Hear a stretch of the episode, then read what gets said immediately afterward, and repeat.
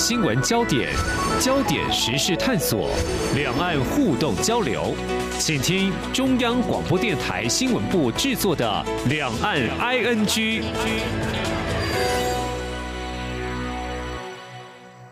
欢迎收听《两岸 ING》，我是宛如。在台湾呢，特别是我们央广啊，其实一直很关注香港十二港人事件的发展。我们甚至也开辟了一个新闻专业。但听众朋友，您知道什么叫做十二港人吗？我们来回溯一下，同时也看一下最新的一个发展。这十二港人呢，他们是在去年的八月二十三号，试图从香港偷渡到台湾。那在前往台湾的途中，在深圳东南方大约七十公里处的水域，被广东海警拘捕。去年的十二月三十号，盐田区人民法院对于拘留的香港青年做出了裁决，其中十个人被以组织偷渡边境和偷渡边界的罪名，分别被判处七个月到三年的徒刑以及罚款。其实看到这样子的一群香港年轻人，他们被迫偷渡离开自己的家，就让我想到，在一九八九年六四天安门事件当中，也有一群青年抗争者。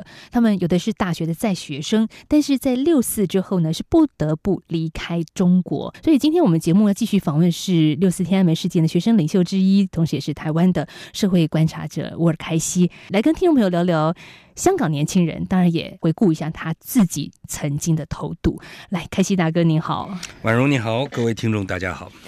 好，开心大哥，回溯一下三十年前你，我也是偷渡犯，这个这个，而且当时其实北京开枪杀人之后呢，呃，在北京流传着一句话就是说要抓到，就是因为我和王丹两个人还头号战犯，对对对，应该算是比较头号战犯吧。嗯，那那个时候就传出一个说法，就是说王丹，呃，要活的不要死的。这个沃尔开西要死的不要活的，这当我的 当时的同学们在街上啊，包括从军队之中听到这种传言的时候，那当然吓得脸色发白啊，就是说要死的不要活的。但这很符合共产党的一个做法，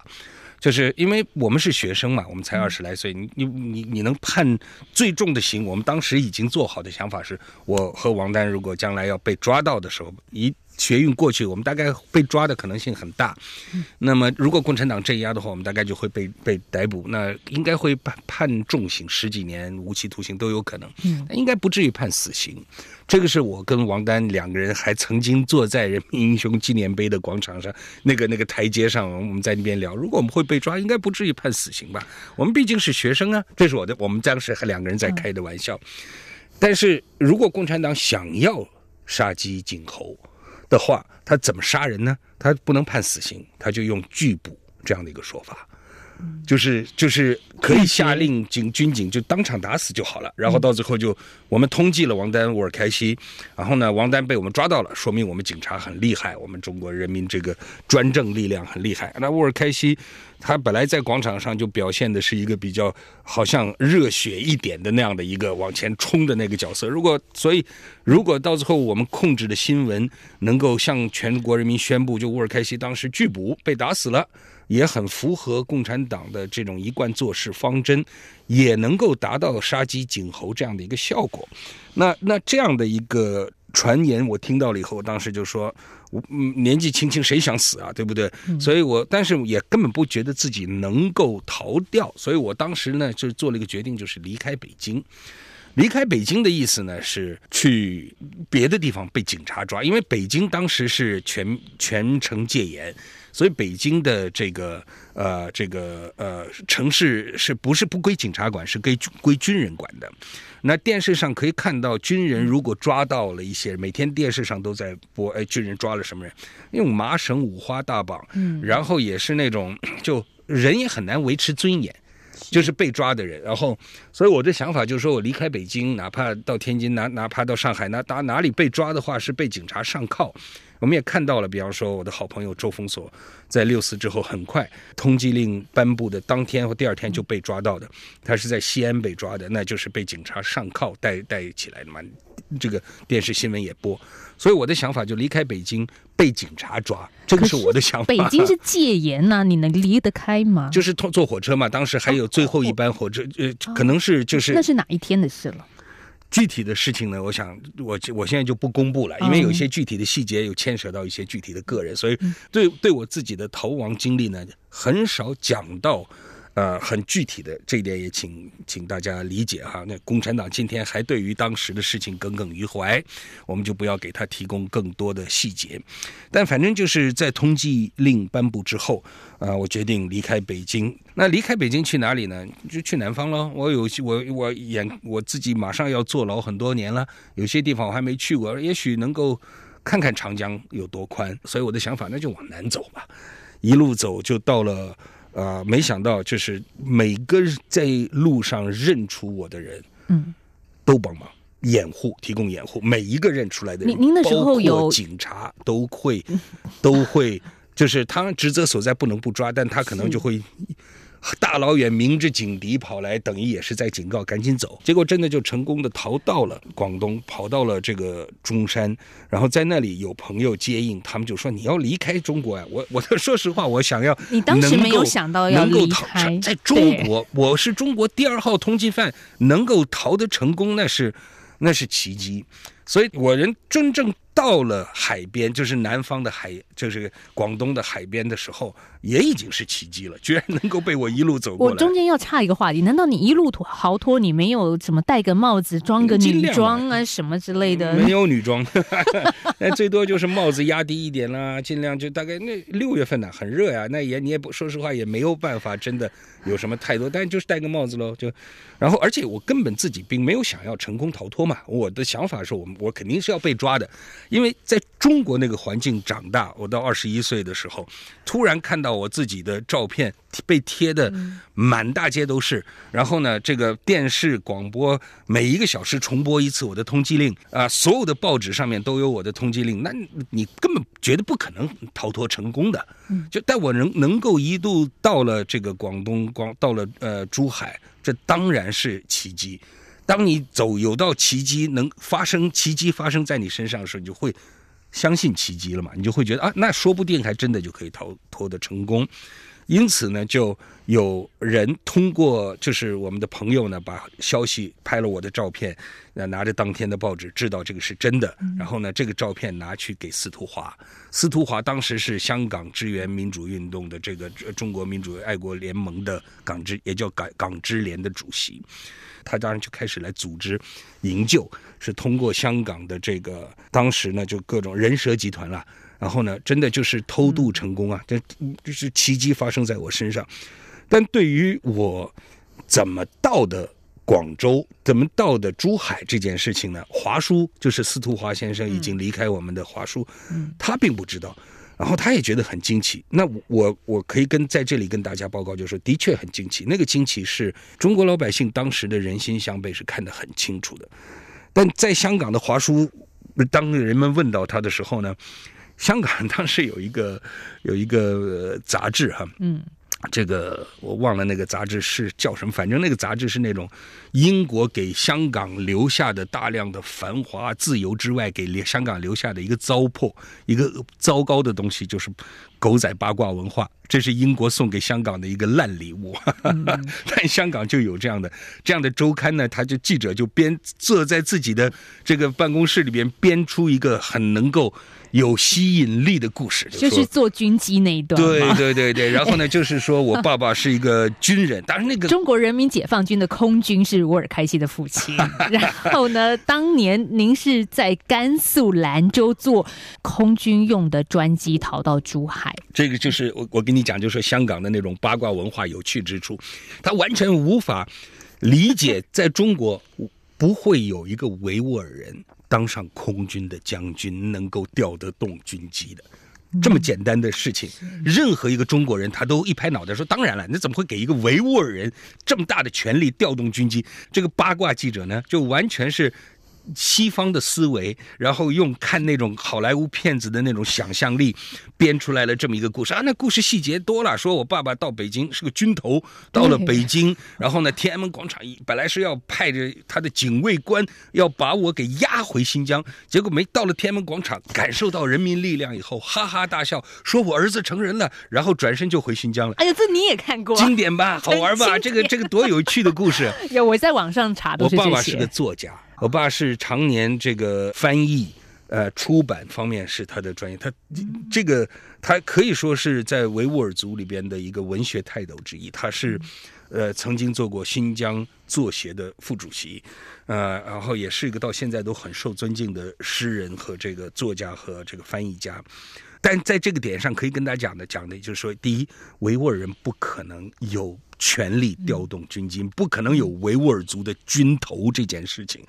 结果华叔就没懂嘛。司徒华先生就是后来我跟他见到的时候，这个都是我们讲的笑，开起来玩笑的这个很重要的内容。就是他呢说：“哎，我也不知道乌尔开西怎么逃出来，我有看到杂志上。”讲，可是他就看了引述司徒华的话，对，就变成本来是一个香港的烂八卦杂志的一个 一个不负责任记者写出来的东西，结果变变成司徒华引述这样子，所以利用这个机会澄清一下假新闻。呃，跟了我三十年的假新闻的这个真相到底如何？我们其实看他是不是假讯息，会看他消息来源是什么。那他引述司徒华华叔，大家就想应该不会错吧？以他对这个黄雀行动当中的一个了解，对，应该没有问题。结果还真的是有错。华叔不知道自己讲话的分量，因此也无意之中，因为不知道自己讲话分量，无意之中呃传播了假新闻。啊，但是开心大哥，您从北京一直南下，这个过程其实也让我们不知道的人会产生另外一种画面，在电影里面会看到的，可能是间谍啦，或者是藏匿一些重要人士，嗯在抗战的时候可能是对日抗战，等，这都会被拍成电影。可以，对。那但没有，没那么，你没有那么的戏剧化。也你说其实也挺戏剧化，就是我走到哪里都会被认出来，因为。我跟李鹏的那个电那个会面是全电中央电视台转播的嘛，所以全中国人知认得的，呃，这个学生就是那个长相能够认得的，就是我和王丹，因为我们两个跟那个李鹏的那个对话的时候，尤其我们两个讲话都讲的比较多嘛，所以就被认下来了。所以走到哪里是被认出来的。你说有没有戏剧性？有啊，走到哪里都会被认出来。但走到哪里认出来的人都在想办法来保护和提供各种掩护。这当然对我来讲，我个人当然是很戏剧，而且华叔安排的快船来接我们那个人社集团，要安为了安全，特别到珠海的一个一段豪田。就是它海面下是石桩来种，呃，是养养蚝的。我们，在台湾叫石科田，对对对，类似这样。那那这样的就是它在海下，那你看不到的。但是也因此呢，就变成船也无法靠，但它有一根根水泥桩，所以我我要从这里边走过去。你当你看不到要走过水泥桩的时候，水泥桩上扒着那些生蚝，很尖利的那个壳，就把我的腿割的，就是说实话，鲜血淋漓，然后是泡在海水里边，也很辛苦啊。你说它有没有戏剧性？有的，但是你然后我看着这走向海边，走向那条船，回过头来看着夜色中中的那个海岸线，然后我还回头看脸，我说不知道下次还什么时候能够再踏上这个这块土地。嗯，我当时想，说不定五年十年，然后结果一呃，谁知一下三十多年，这也是很戏剧性的吧。的确，香港的年轻人可能也会有过我回过头来看一看那块土地的那种感觉。没错，我真的是觉得时空天安门事件过了三十一年了，结果现在还是在重新上演历史镜头，是一样的在重演。嗯，我们很难想象现在的香港年轻人他的心境跟处境是什么。当初香港是我的目的地，对，现在香港变成出发地，这个是呃发生在三十年之后，二十一世纪的今天。这可以说是一一场悲剧，而这个悲剧不仅是香港人的悲剧，也是全人类的悲剧。就是到了二十一世纪，居然还有这样的现象。而且刚刚您有讲到您二十一岁那个时候当下的心境哦，嗯、我其实在香港街头也访问很多在街上的年轻人，他们跟我说的话其实很雷同。嗯、我觉得刚刚听到，我差点觉得想哭出来。我们下个阶段再来谈。今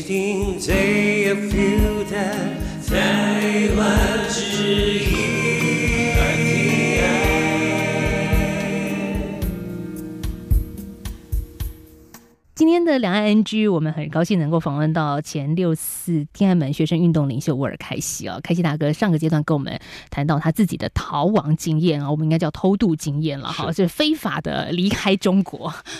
嗯、呃，如果说到这件事情，我相信现在也是很多的香港的年轻人在二零一九年参与了比较激进的反送中事件之后，接下来所思所想，怎么样让自己安全？其实留下一条命在，在我说真的，真的是这个阶段没有什么叫懦夫这件事情。你真的留下一条命，你未来还可以做很多很多的事情。你还这么的年轻，是。记得我那时候一九年在二零一九年在香港街头的时候，很多年轻的小伙子接受我们的访问，然后我还有个摄影。那当时我们摄影要拍他，我就跟他说。同学，你把口罩戴起来，防护戴起来，我们再拍。结果有一个年轻人告诉我，他不怕。我说你戴着吧，应该要戴，这是保护你啊。他说我不相信香港政府会把我们所有人都抓起来，我不相信我们在这边合理的示威会怎么样怎么样，在这个街上说我该说的话。这个年轻人跟我说，这是他觉得这个当下他应该做的事。他是说的很好，很感人。对我，我觉得。但八九年的时候，我们也也在天安门广场上。或北京的街头抗议示威游行的时候，我们也觉得我们的中国政府不可能镇压我们的，不可能把我们这些爱国的学生走上街，为了国家而我们喊的每一句口号都是表明我们对国家的关心，我们都是国家未来的希望，我们是国家未来的栋梁，我们是中国的大学生们，表达表达自己自由的心声，而中国政府不。过去的十年一直都在告诉我们，国家要进步，要有自由，要有民主。那这样的政府不可能把我们抓起来。OK，不不只是抓起来了，他是派出军队来开枪，然后用坦克车来压。所以，呃，这个年轻人讲的这番话，我作为一个过来人，我可以说，哎，你幼稚了。但是那个幼稚是一种价值，嗯、那是那个幼稚是一个非常重要的一个一个社会前进的动力。二零一九的年轻人说的话，跟一九八九的年轻人，其实彼此之间是可以有对话、是共鸣的，那个价值是在的。但是三十年前我们上街的时候，香港是自由，我可以到最后开枪之后逃亡到香港。三十年后，却变成香港的人要逃离，啊、呃，要逃离这个香港，然后他们的目的地是台湾。台湾在那之前，二零一四年、二零一八年都也有学生运动。那我曾经也走进，呃，被学生占领的立法院，对年轻、对台下的学生讲过一句话，我说，在历史的关键时刻挺身而出是光荣的。台下有一些学生也后来跟我表达，就是说我讲的这番话对他的鼓舞有多重要，多承认他们的。这种做法，因为其实作为一个年轻人，他们做了一个很激烈的占领立法院这样的一件事情。太阳花学运，他们对于自己的行为是不是百分之百正确是没把握的。我们台湾社会到今天还有很多的声音在批判着这些年轻人当时破坏法治。台湾已经不需要，已经是个民主社会，你们为什么还要占领立法院？这样的声音今天还存在。那我对这样的声音的回答是：你会介意你的孩子？在家学走路的时候，打碎一个杯子，打碎一个碗吗？如果你的孩子在家学走路的时候，你看到他不小心因为踉跄站不稳，但他而而打碎一个杯子，你说这个代价我不要付，不可能。如果你有抱持着这样的想法，你就知道台湾的年轻人当时在太阳花的时候展现出来的是一种青年人对社会负责任的，要承担自己责任的。的学步的状态，是。当然是要给予非常大的欢迎和鼓励，而要做这件事情有一个很重要的一个一个心理特质，我觉得你刚描述的那个香港年轻人就让我感受到，也是我过去这几十年以来，如果我能够有任何机会跟年轻人对话的时候，我会对年轻人给予的最大的鼓鼓励就是无惧可依。就是不害怕是可以的，不害怕是真的是一个本身是个价值观。然后当你而且本来我们就应该活得在一个无惧的社会之中，是当但是当恐惧仍然存在的时候，这恐怖存在靠的是人们的恐惧。换言之，你不恐惧的时候，政府想要在社会上建立的恐怖会就会瓦解，就会瓦解。在场的街头上的香港年轻人会一直告诉我，这个台湾来的记者说，因为他们就是爱香港哈。嗯、然后呢，再来我们在香港立法会里面看到他们会喷着太阳花学运，没有想到的是半年之后，我们必须说那个叫清算嘛，就是整个跟他们当时坐在街头很纯真的、很无惧的想法是完全不一样了。抗争是要付出代价的，可是那个时候完全想象不到自己从小长大的香港会变成现在这个样子，这个的代价。它是个沦陷。香港原本是一个自由的城市，原本属于这个世界的自由的这一部分。这跟战争期间，就像。这个法西斯的日本占领一个城市没有什么本质上的区别，而就是面临被镇压的这个被这个沦陷的呃成为亡国奴的这些城市的人们起之反抗，也是没有什么太大的差别。香港人的反抗跟跟抗战时候的人们的反抗是没有差别的，本质上是没有差别的。但是他们可能往前推，看到台湾年轻人的反抗其实是。和平台湾是成功的，对台湾是成功的，这也是我们住在台湾的人感到无比自豪的，随时随时都能感受到自己价值存在的那样的一种力量。我想，呃，也通过你的这个节目，想让我们的听众朋友们试着想象一下那种感觉，就是我们是自由的，我们可以活我们自己的自由意志，我们无需恐惧，我们无需恐惧我们的政府。然后，我们的政府是要害怕我们的，害怕我们下一次不再给他选票而惩罚他。嗯、对这样的一个感受，我很希望我们收音机前面的听众朋友们想象一下，那是个多美好的事情。但是这种想象对开西大哥来说是要付出代价的。你本不该，但是但是当当你。当你做完了这个想象以后，你觉得那个很美好的时候，嗯，这个世界不是有很多美好的东西就值得为之奋斗吗？对。可是您上一个阶段其实讲到的是，当您做到那个扇板，然后回看中国的时候，你以为几年后你就回来了，就回家了嘛？嗯。但是现在，嗯，呃，就是 三十多年了。这是一个，你知道什么是浪漫啊？浪漫就是，呃，当你。看到一个目标，你想去追求它，也许你觉得那个机会很渺茫，但你还是愿意去付出，啊，这就是浪漫。那有的人就是个浪漫的人，那我可能就是这样一个人吧。对此，我也应该嗯、呃、感到高兴吧。嗯，但香港年轻人在台湾，我也去做过访问，问他们说：“你觉得你什么时候可以回到香港？”真的，他们说等平静了，他们就回去了吧。我有流亡三十年的人可以告诉他们，这个时候我可能脸表情就会变得很严肃了吧。嗯，呃，有一些代价很沉重，像我三十多年见不到我父母亲，嗯，三十多年见不到父母亲。请听众朋友们想象一下，三十多年见不到父母亲这样的一个代价，这样一个我付出的代价和我父母亲付出的代价，而这样的代价，它是沉重的，它是痛苦的，但它是你作为一个为自由，你我可以说我为我是个为自由而奋斗而不得不付出这样代价的人，能讲这句话的人，这个世界上也不多啊，所以这也是某种，也是某种补偿吧。可是，如果时空倒流，或者是以现在的香港年轻人来说，现在的黎智英来说，我们选择不离开也可以，我就坐牢吧。巨留肝胆两昆仑。嗯，我想这个在任何时候，尤其对香港的这些人，我们生活在自由世界的人们，我们应该给他们的是鼓励，我们应该是给他们是掌声，我们应该给他们的是理解，是支持。所以理解。尤其是生活在自由世界的人吧，这个这个对他们要有，那即使是不是生活在自由的环境之下的人们，也应该有这样的理解。嗯，我们给香港人更多的鼓舞、理解和支持吧。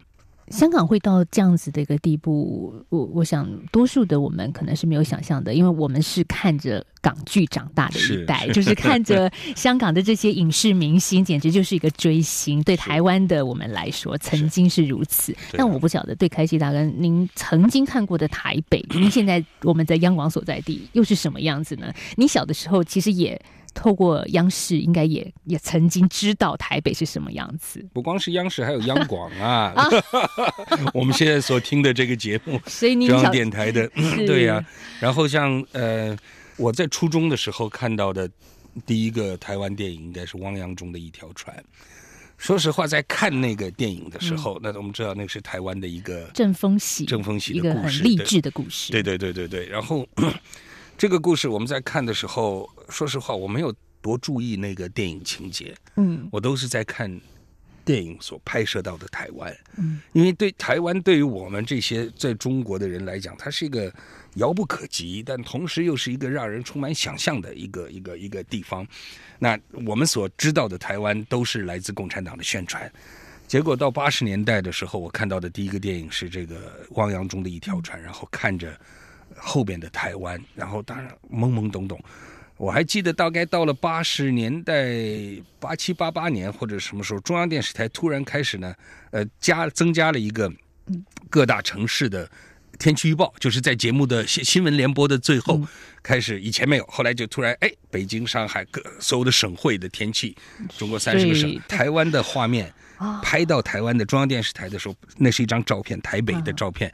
就是我们央广隔壁的圆山大饭店。